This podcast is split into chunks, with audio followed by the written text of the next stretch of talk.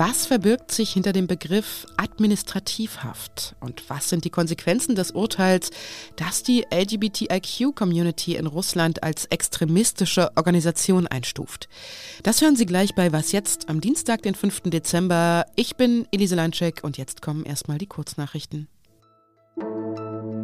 Ich bin Matthias Peer. Guten Morgen. Der Bundesrechnungshof kritisiert die Nachbesserungen am Bundeshaushalt. Diese seien verfassungsrechtlich äußerst problematisch, heißt es in einer Stellungnahme, über die das Handelsblatt berichtet. Die Prüfer bemängeln darin unter anderem, dass die Ampelkoalition rückwirkend eine Notlage erklären will, um damit die Schuldenbremse auszusetzen. Änderungen an dem Haushalt sind wegen eines Urteils des Bundesverfassungsgerichts nötig. Mehrere Förderprogramme werden deshalb nun gestoppt. Für Energieberatungen und E-Lastenräder gibt es vorerst keine Bundeszuschüsse mehr. In Bayern kommt es wegen des Winterwetters heute wieder zu erheblichen Problemen im Zug- und Flugverkehr. Der Flughafen München bleibt von 6 bis 12 Uhr für sämtliche Starts und Landungen gesperrt. Grund dafür ist erwarteter Eisregen. Die Lufthansa rechnet auch für den Rest der Woche mit weiteren Einschränkungen. Auch die Deutsche Bahn erwartet in Bayern anhaltende Beeinträchtigungen und bittet Passagiere, nicht notwendige Fahrten zu verschieben. Redaktionsschluss für diesen Podcast ist 5 Uhr. Etwa eine Woche lang hatte die Feuerpause zwischen Israel und der Hamas gedauert, bevor die Kämpfe am 1. Dezember wieder begonnen haben. Während dieser Waffenruhe hat die Hamas mehr als 80 Geiseln freigelassen und im Gegenzug konnten etwa 240 palästinensische Gefangene aus israelischen Gefängnissen in ihr Zuhause zurückkehren. Auf beiden Seiten hauptsächlich Frauen und Minderjährige. Über die befreiten israelischen Geiseln ist in letzter Zeit recht viel berichtet worden. Weniger hört man darüber, wer die palästinensischen Menschen sind, die jetzt aus der Haft entlassen wurden. Unsere Korrespondentin Andrea Backhaus hat eine Palästinenserin besucht, die vorletzte Woche im Rahmen des Geiseldeals mit der Hamas freigekommen ist. Hallo Andrea. Hallo Elise. Fatima Shahin, so heißt die Frau, die du getroffen hast. Sie wohnt in einem palästinensischen Flüchtlingslager im Westjordanland. Sieben Monate lang saß Shahin in einem israelischen Gefängnis. Was hat sie dir erzählt? Warum wurde sie denn verhaftet? Also Shahin hat es so erzählt, dass sie ähm, an einer jüdischen Siedlung vorbeigelaufen ist und dort von israelischen Soldaten angeschossen wurde. Ähm, und äh, sie ist dann in einem Jerusalemer Krankenhaus aufgewacht, wo ihr dann israelische Ermittler mitgeteilt haben, sie sei verhaftet worden und der Vorwurf lautet, sie habe an diesem Checkpoint einen Anschlag verüben wollen, was Shahin verneint. Sie sagt, das würde sie nie tun. Was hat sie dir von ihrer Zeit im Gefängnis berichtet? Also das war ziemlich schwierig ähm, für sie, weil sie einerseits äh, gar nicht wusste, warum sie eigentlich genau äh, verhaftet worden ist. Also der Vorwurf, sagt sie, der sei absurd. Äh, ihr wurden nie Beweise vorgelegt für diesen doch schwerwiegenden Vorwurf. Und sie war ähm, körperlich ähm, auch sehr geschädigt. Also diese Kugeln der israelischen Soldaten haben die Wirbelsäule verletzt. Sie ist jetzt querschnittsgelähmt, sie sitzt im Rollstuhl, sie kann nicht laufen. Und deswegen hat sie erstmal eine ganze Zeit auch in einem Gefängniskrankenhaus verbracht und wurde von dort dann weiter äh, verlegt in eine israelische Haftanstalt im Norden Israels. Und das war für sie schwierig, weil sie, ähm, so sagt sie ähm, mir das ähm, im Interview, ähm, auch nicht die ausreichende medizinische Versorgung äh, bekommen hätte. Aber das sei ihr verweigert worden. Du hast ja gesagt, sie wurde nie offiziell angeklagt oder verurteilt. So geht es ja vielen der jetzt freigelassenen Palästinenserinnen und Palästinenser. Laut einem CNN-Bericht haben 80 Prozent äh, von ihnen nie ein Gerichtsverfahren bekommen. Auf welche Rechtsgrundlage beruft sich denn Israel hier? Also man muss sich vergegenwärtigen, dass Israel im Westjordanland zwei verschiedene Rechtssysteme betreibt. Es ist so, ähm, dort leben rund drei Millionen Palästinenser, Palästinenserinnen und die unterliegen dem Militärgericht. Und ähm, dann leben noch ungefähr 500.000 äh, jüdische Siedler im Westjordanland und die unterliegen dem Zivilgericht und das räumt den Menschen deutlich mehr Rechte ein als das Militärgericht. Und es gibt eine Praxis auch besonders im Militärgericht, also das wird auch seit Jahren kritisiert nämlich äh, die sogenannte Administrativhaft und die besagt, dass Menschen festgenommen werden können aufgrund eines Verdachts, äh, aufgrund von geheimen Informationen, die den israelischen Behörden vorliegen. Und Israel sagt, sie brauchen diese Administrativhaft, um mögliche Anschläge, um mögliche Bedrohungen für Israel abzuwenden. Nun führt es aber oft dazu, dass ähm, auch Menschen verhaftet werden, die tatsächlich gar nichts vorhatten, also die auch dann oft unschuldig im Gefängnis sitzen und die auch einfach keinen Rechtsbeistand haben, weil es ist so ähm, bei der Administrativhaft, dass die Leute im Gefängnis sitzen, keinen Anwalt zur Verfügung äh, bekommen, ähm, kein Urteil äh, gefällt wird und sie auch nicht ein wirkliches Verfahren haben.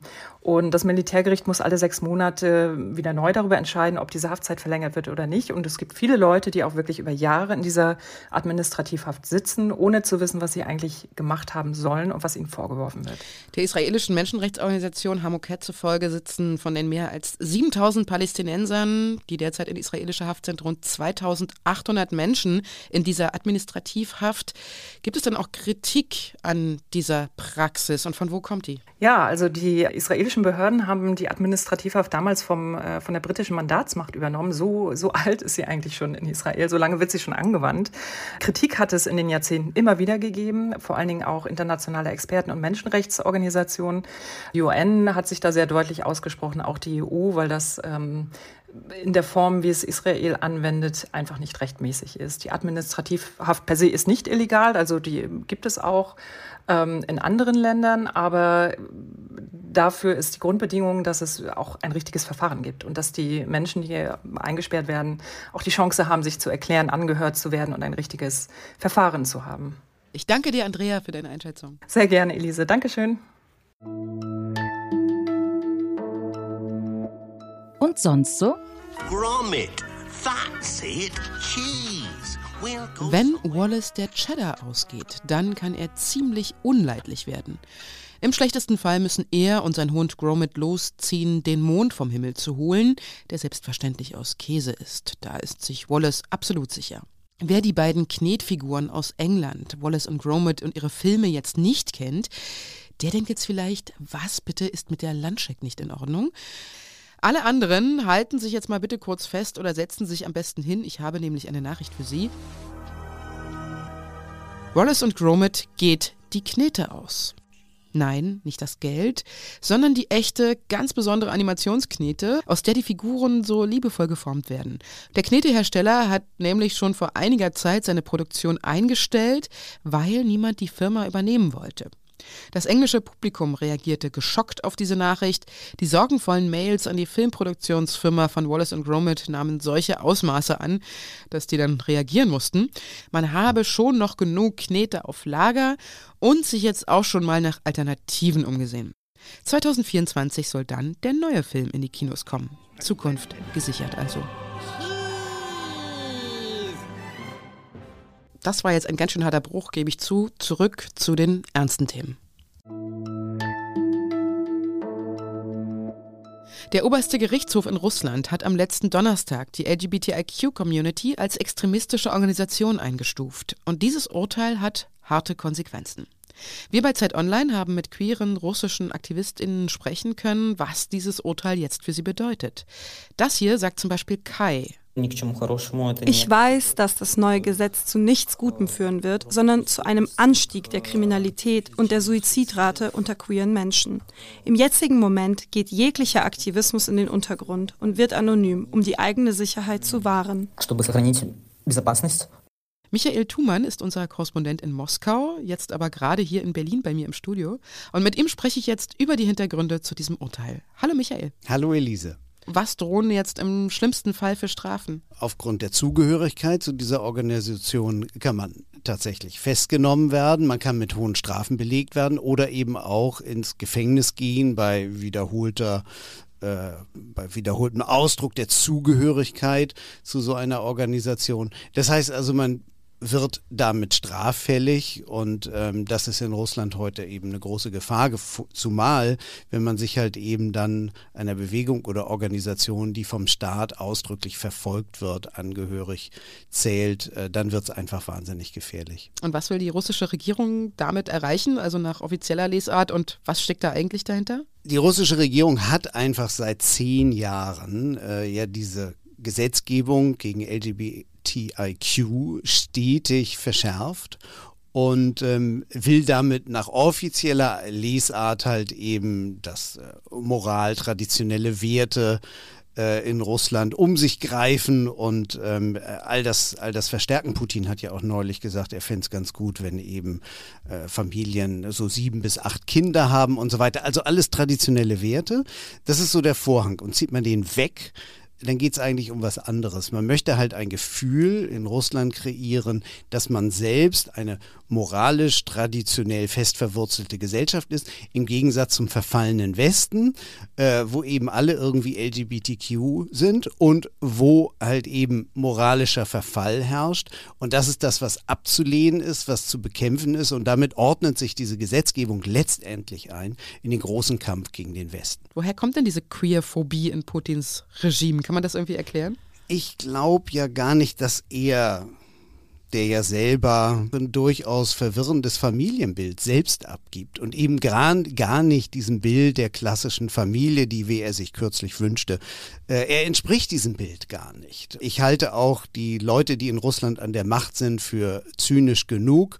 Es gibt auch äh, diverse vielfach bestätigte, nicht endgültig konfirmierte äh, Nachrichten, dass zum Beispiel auch der Sprecher der Duma etwa anders orientiert sein soll als heterosexuell, äh, selber aber jemand ist, der ständig gegen die LGBTQ-Bewegung Front macht.